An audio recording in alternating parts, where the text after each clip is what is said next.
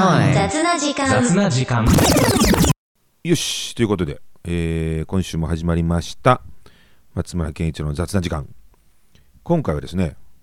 えーっと最初から全部雑なクリケット。って言っても実はちょっとスポーツのクリケットでは今日はないんです。あのクリケットって実は、えーもう一つ意味があってコオロギって意味があるんですよ聞いたことないかもしれないですけどでコオロギっていうのもクリケットって英語で言うんですよ。まあ正確に言うとコオロギみたいな昆虫全部あのクリケットってなっちゃうみたいだけどほいで例えば有名なとこだとあのピノキオに出てくる緑のタキシードを着たちっちゃい昆虫が出てくるんですよあれ。あれコオロギなん実は。で地味にクリケットって名前なんですよ。っていうふうにあの実はクリケットってこうまあでねなんでクリケットってスポーツとコオロギのクリケットが同じな名前なのって、まあ、諸説あるみたいなんだけど諸説あるのでちょっと今回省く。そう。まあちょっといろいろあるみたいなこれこれね話すとまたこれ長くなるんでちょっと今回省きます。ちなみに笑っちゃうんですけど日本語って英語よりももっといっぱい種類があるのでえっとコオロギっていうのももちろん日本いるじゃない？でまあああいう系のこう鳴き鳴く昆虫系でさ例えばスズムシとかマツムシとかいるよね。でスズムシマツムシってまあ一応コオロギの種類かもしれないけどまあ別に名前がついてるじゃないですか。スズムシマツムシって。これ英語ないんですよ。英語にはなくて。じゃあスズムシって英語で何て言うの？あの前回のねマンションのアパートの名前じゃないけどこれあのベルクリケットって言うんですよ。ベルスズムシ鈴そのまま英語にしてベルクリケット。でじゃあマツムシはと。あのね秋になったら鳴きますけど日本でねマツムシマツムシはじゃあ英語で何て言うの？これパインクリケット。あちなみにマツってパインって英語で言いますからね。あのなのでそのまま日本語そのままあの和製英語みたいにパインクリケット。って言うんですよ。っていうふうにあの英語は全然ね日本に日本語に比べてそんなにいっぱい種類がないからそんな風に呼ぶようになってるんですけどでなんで今回ちょっとそんな話したしたかっていうと2013年の5月かなにこれ国連食糧農業機関って FAO ってとこが、まあ、昆虫食に関してあのある報告書を発表したんだよね。そこから一気にこう熱が高まったんですけど要するに、まあ、日本は昔からイナゴとかねハチノコとか食べてはいるものの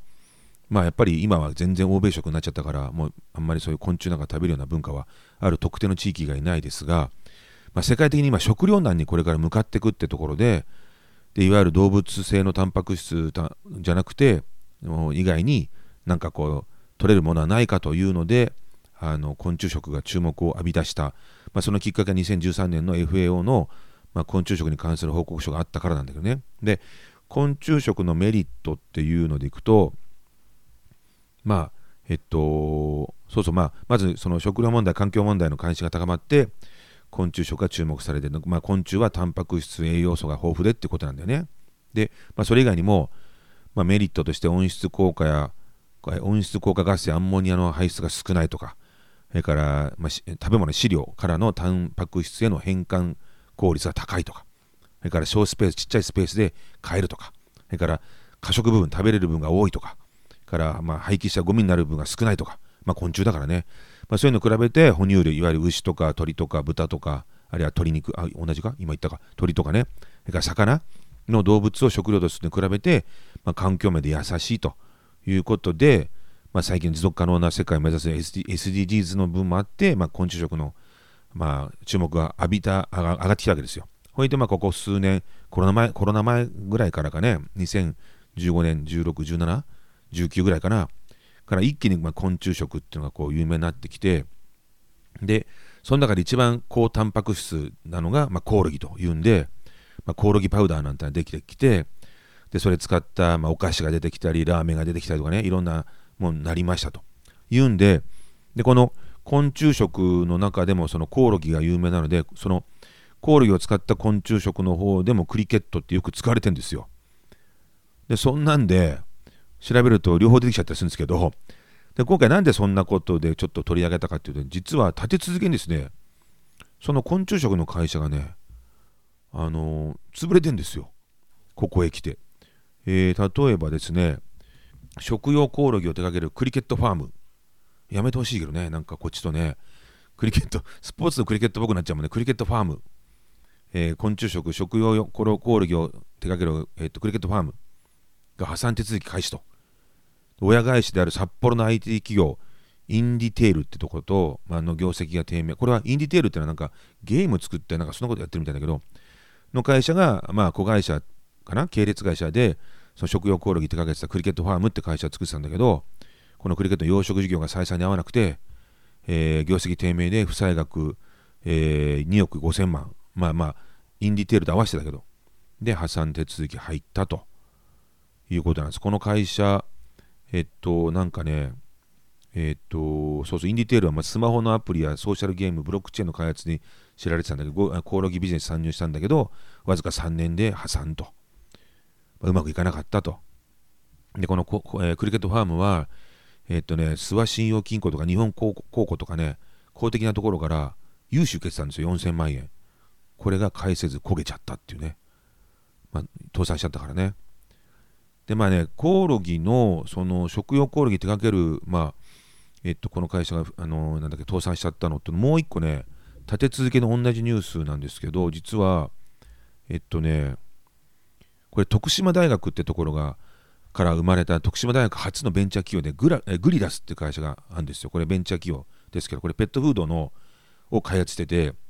で、ペットフードとしてコオロギを研究してたんですよ。要するに餌として、コオロギを餌としてあげる、食べさせる、まあ、動物とか植物とか、あの魚とか。に人間が食べるんじゃなくて、主にそっち側の餌としてのコオロギの方がこれね、コオロギの、餌としてのコオロギを育てるための餌が、まあ、ウクライナとかの関係で高騰しちゃって、餌としてのコオロギを育てる方の餌が高くてやめると。で結局これって、まあ、要するに閉店しちゃったんですけど、これ同じような理由があって、例えばね、パスコって有名なパンがパンがありますよね。敷島製パンっていうパン。これもね、食用コオロギパウダーを使用したシリーズを商品展開したんだけど、SNS 上で不買運動が起こっちゃったと。強い、強い拒絶反応。まあね、結局、コオロギが入ってんのかと思うもんね。入ってないよ。パウダーなってるんだ、なってるから、形ないけどね。まあね、なんかやっぱその、まあ根強く、まあ、昆虫を嫌う人がいるんだな、やっぱりな。で、この、えっとね、クラウドファンディングもね、挑戦してみたらしいんですけどね、えー、っと、支援の目標金額が50万円だったと。これはね、長野県の、あ、違うな、えー、これはまた違うやつか。まあ、それで、まあ、そこの会社は、あのコオロギのことで、コオロギ養殖するのに、クラウドファンディングでお金集めようというんで、50万円目標ってやったら、たった2万7000円しか集まんなかったと。2万7000円だよ。支援者5人だよ。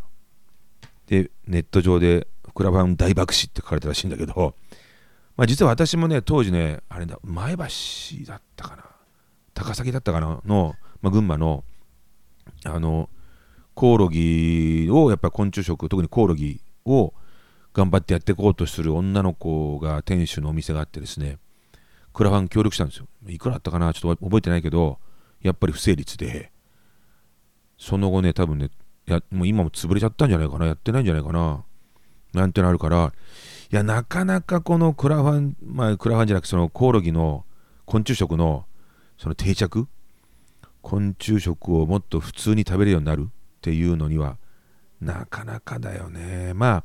もう一つその昆虫食の道としてその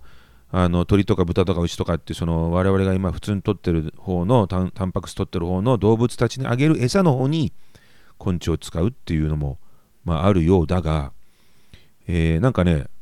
えっと植物性の動物、まあ、要するにベジタリアンの動物あるいは魚とかでもコオロギあげるとあのお肉のつきが良くなったりとかあのするらしい。あとタンパク質のなんかなんかパーセンテージ上がるとか。だからその餌としてもあの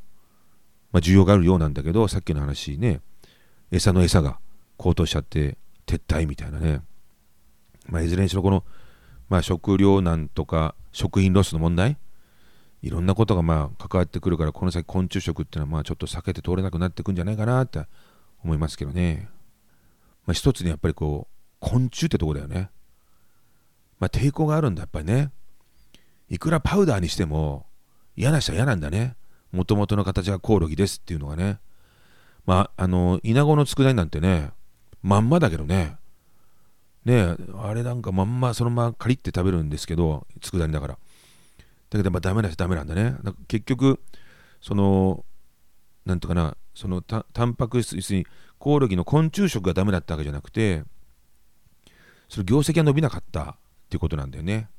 ただまあこの研究自体はあのこの2つの取り上げたベンチャー企業とか札幌の IT 企業の系列だけじゃなくていろんな大学とかいろんな企業が今でもいっぱいやってるわけであのなんだっけあの給食に提供したりとかねやっててで全然その、えー、日本全体ではもちろんあの研究とかどんどん進んではいるんだけどなかなかこれビジネスとなった時にじゃ売れるかみんなが買うかってなった時になかなか現状まだ虫っていうイメージがね強いんだね。あのちょっとねそれでねコオロギっていうのもクリケットっていうから同じにされちゃうとややこしいんで言っとこうかと思ってね。あの食べる方のクリケットはコオロギ昆虫食ですからね。それはねスポーツのクリケットとは違いますからね。ほんでねあのねそのコオロギでいくとねちなみにあの昆虫食食べたことあります？ありますな何食べたことあります？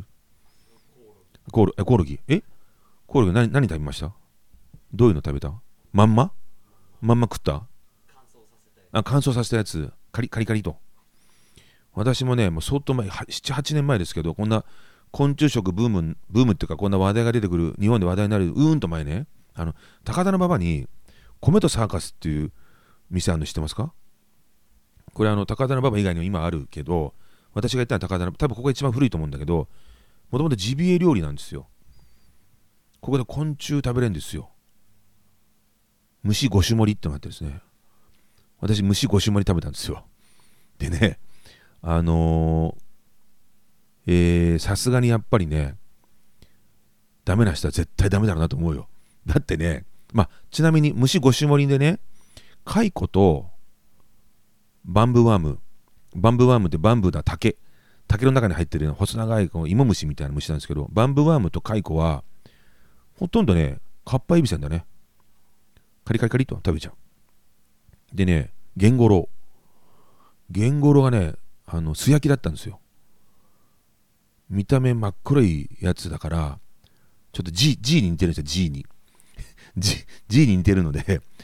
それ素焼きなんでねなかなかまあ大きさちょっとちっちゃいまあほんとね小指の爪ぐらいちっちゃい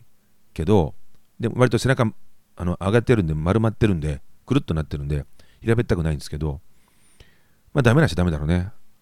でね味ないよ。カリッとするだけで。で一番最悪だったのがねゲンゴロウあじゃあタガメタガメタガメねそうだなちっちゃなちっちゃな小判ぐらいあるんだよね大きさね6センチぐらいかな5センチか6センチぐらいあってこれまんまなんですよ。で、お尻をちっちゃいハサミで切るんですよ。お尻の尖った先端とか突端の部分をチョキンと切って、それを口にくわえて中身で吸うんですよ。そう、そう。でもね、えっと、そういうそういう食べ方しろって書いてあるのよ。で、あの出てきたその虫5種盛りにね、食べ方ついてるんですよ。で、他のバンブーワームとか、その蚕とかは何個かずつあったからこう何人かで「お前も食べろ食べろ」とかってや,、ったんだけどタガメだけは1個しかなかったんだよ。だから誰が食うかって話になってで、まあ、じゃあじゃあ俺行くわっつってでそのなんか紙がついててケツ切って口にくわえて吸えって中身吸えって書いたんだよ。マジかと思いながら吸ったんだけどこれ、ね、何も味がない。無味無臭だね。匂いもない。であれ食えんのかって感じだよね。なんかねなんだろうな、なんか、あの、なんだっけな、キャラメルとか入ってる箱？ああいう紙製のものを口に加えたぐらいに、何にも感触もないし、味もないしみたいな。感じで、ほんとなんか、ちょっと厚手の紙を加えた感じで、ぬるっともしないし、じゃりっともしないし、何にも。で、吸って吸っても何にも出てこないし、なんか違うこと期待して、あのリアクション考えてたけど、全然リアクション出なかった。ん何これ？みたいな。そこね、まあふざけたメニューいっぱいありますよ。えっと、押し寿司なのに蒸し寿司なんですよ。あの、お寿司の上に虫が乗っかってるって蒸し寿司っていうのがあるんですよ。なかなかこれも強烈ですよ。そこは。でジビエなんだけど昆虫はジビエじゃないけどジビエってまあ珍獣とかじゃないですか。でそっちのねコースコースメニューがあるんですよ。なかなかそれもねいろんなのがカンガルーとかさワニとかさクマとかさなんかいろいろあるんですよ。カラスとかもありますよ、ね、とにかく変わった変わってねカラスなんかはね、まあ、山ガラスなんですけどあの日によって入荷してないから本日ありませんと書いたんですよ。要するに狩猟してきた時だけしかあの入ってこないっていうさ常に揃えられてるわけじゃないみたいだけどなかなか変わったお肉が食べられてでそのまあそのサソリとかねヘビとかも食べれるんですそこ食べましたけど。でそのいろんなやつの中に虫が入ってるんですよ。なかなか。で虫ねなんかあれねなんかびっくりしたらよくさ甲殻類アレルギーっているじゃないですか。エビとかカニがダメ。なんかね該当するらしいよ。だから甲殻類甲殻類アレルギーの人は、まあ、パウダー状になってたらパウダーになっても練り込まれてたら目に目に練り練り込まれてるとかケーキに入ってるとかだったらちょっと分かんないけど形ある状態でカリッといくような場合とかはもしかしたら甲殻類アレルギーの人はあのアレルギー出るかもしれないからエビとかカニとかと同じ扱いらしいので。まあ確かねってまあ分かんなくないよね。甲羅の部分がね。あの虫によってはちょっとエビとかカニ特にカニとかの甲羅に似てる部分もなくはないもんね。だから甲殻類アレルギーに該当する可能性があるらしいんでまあ昆虫食何でも OK ってわけじゃない人もいるようだけど私は全然 OK でね。であの蒸し寿司はねその日ちょっとなかったんでラインナップが。でまあ食べなかったけどちなみにそこね笑っちゃうメニューがあって金玉祭りってあるんですよ。金玉祭りってメニューがあってですね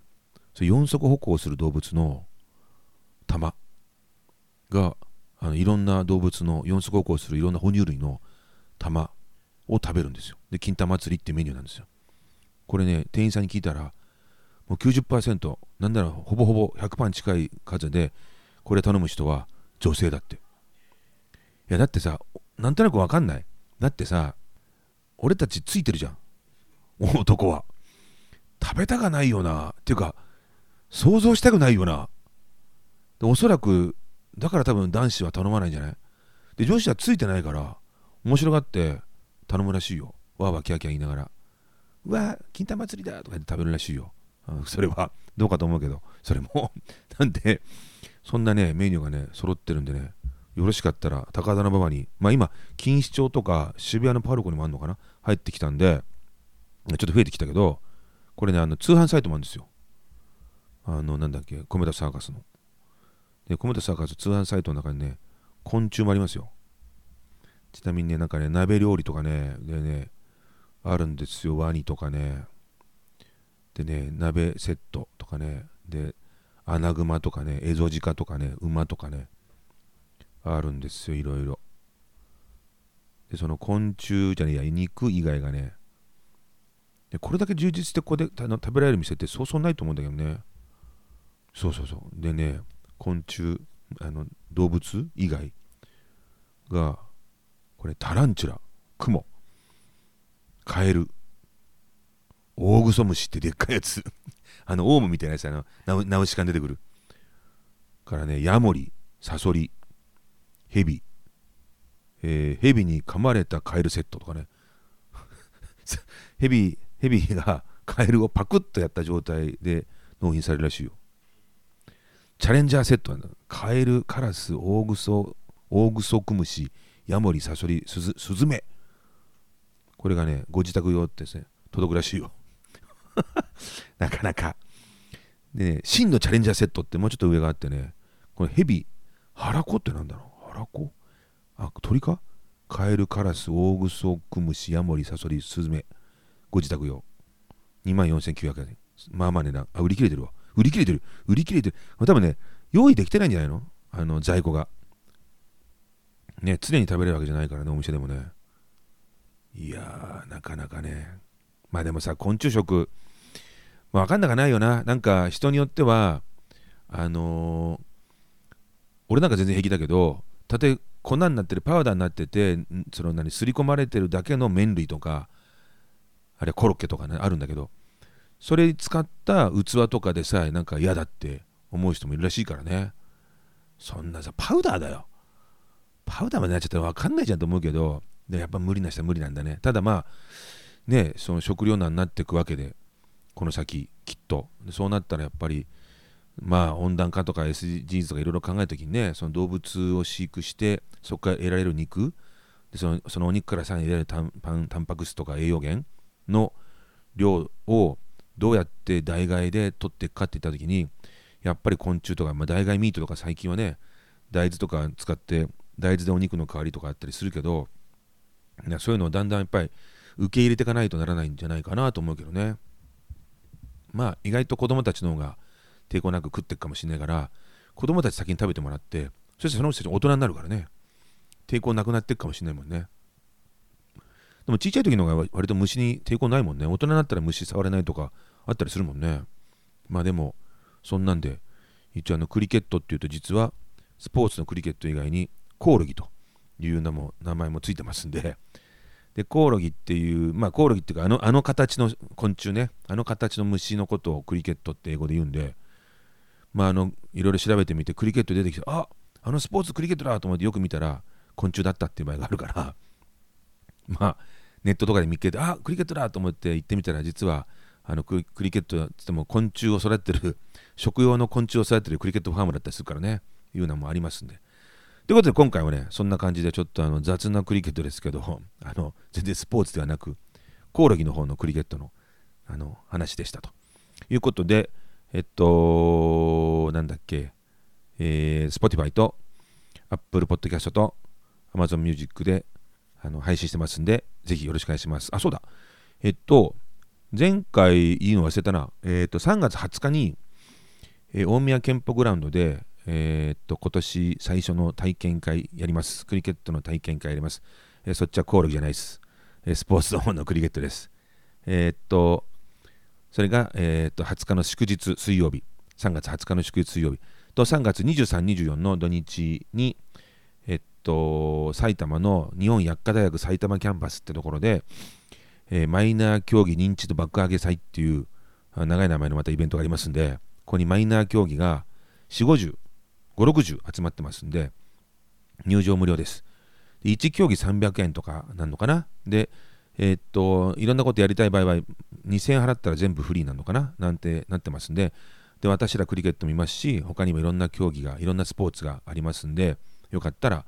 土日2日間、えー、マイナー競技認知度爆上げ祭り、爆上げ祭に来ていただけたらと。あとね、まあ、4月以降も予定決まりましたが、まだちょっと先なんでね、さすがに。なので、まあ、3月20日の大宮憲法でのクリケットの体験会と、3月23、24の爆上げ祭、よろしかったらぜひ来てください。お待ちしてます。ではまた来週よろしくお願いします。